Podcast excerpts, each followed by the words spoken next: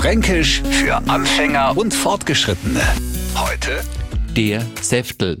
Alles, was auf Franke sagt, ist hieb- und stichfest. Hält das Gesagte aber mal ausnahmsweise einer genauen Überprüfung doch nicht stand, nur ist die Auskunft einfach von einem Säftel gekommen. Ihr Auto macht irgendwelche so komische Geräusche. Sie bringen es in die Werkstatt und dort sagt man ihnen, oh, oh, oh das wird teuer. Vorsichtshalber fragen Sie mal bei einem Bekannten nach, der sehr wenig auskennt und der sagt ihnen, dass bloß ein Schreiblerlogger ist. Und das war's auch schon. Jetzt fragen Sie sich, was hat denn mir der Säftel in der Werkstatt da für ein Blödsinn erzählt? Der Säftel, lieber Neufranke, bewegt sich praktisch zwischen einem Trottel und einem Depp.